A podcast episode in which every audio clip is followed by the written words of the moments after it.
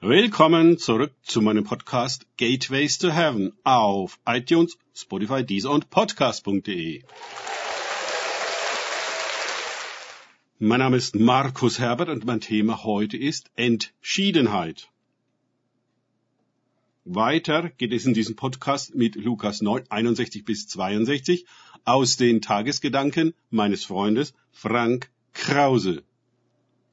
Es sprach aber auch ein anderer. Ich will dir nachfolgen, Herr. Zuvor aber erlaube mir, Abschied zu nehmen von denen, die in meinem Hause sind. Jesus aber sprach zu ihm, Niemand, der seine Hand an den Pflug gelegt hat und zurückblickt, ist tauglich für das Reich Gottes.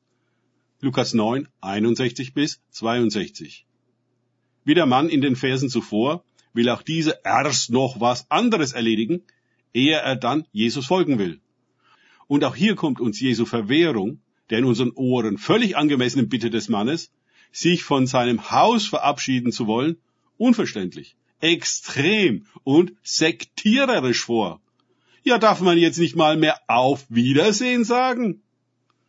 Es erinnert mich an die Frau Lotz, die sich noch erst einmal nach ihrem Zuhause, ihrer Heimat umblickte und dabei erstarrte, zu einer Salzsäule, wir können uns vorstellen, welche Szenen sich bei dem Mann, der Jesus folgen will, womöglich bei seinem, in Anführungszeichen, Abschied zutragen. Wie er in Frage gestellt und überredet wird, doch zu bleiben und nicht diesem unberechenbaren und von den Sektenbeauftragten der Synagoge klar als Irrlehrer abgelehnten Jesus nachzurennen.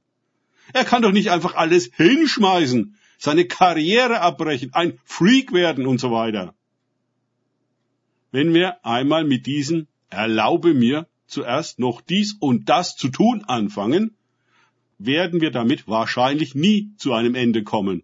Immer gibt es noch was zu erledigen. Und je ernster unsere Absicht der Nachfolge wird, desto bessere und nötigerende Gründe versuchen uns, die Sache zu verschieben oder unerträgliche Kompromisse zu schließen. Jesus mahnt den Mann, einen Punkt zu setzen, einen Schnitt zu vollziehen und nicht mehr zurückzuschauen und damit an dem Alten, das man doch eigentlich verlassen will, zu hängen und nicht davon loszukommen. Viele Christen leben meines Erachtens in dieser Hinsicht eine unerträgliche Verbindung von Welten, die nicht zusammenpassen. Es heißt, in Christus vergeht Altes und Neues wird. Damit aber das Alte vergeht, muss es zugunsten der Hingabe das Neue und seine Ergreifung losgelassen werden. Das ist wie Sterben und hat seinen Preis. Es ist indes der Preis der Freiheit. Der Gewinn ist eine Zukunft, ein neues Leben, ein heiliger Aufbruch, eine Hoffnung auf Erfüllung der Verheißungen und die Gemeinschaft mit Jesus.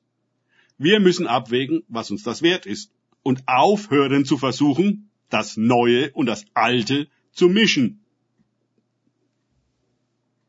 Ich fürchte jedoch, die allermeisten versuchen genau das. Aber es funktioniert nicht, sondern verdirbt beides. Das Alte und das Neue.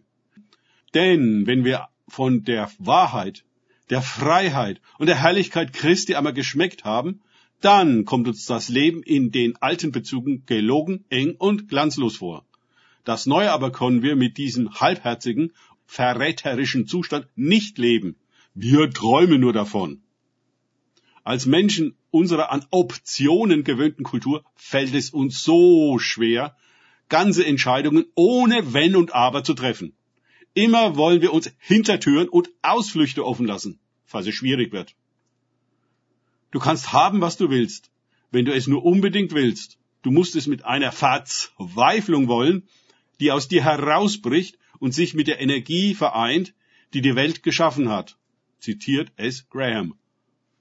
Dieses unbedingt ist es, worin uns der Heilige Geist führt und dafür unsere Integrität fördert.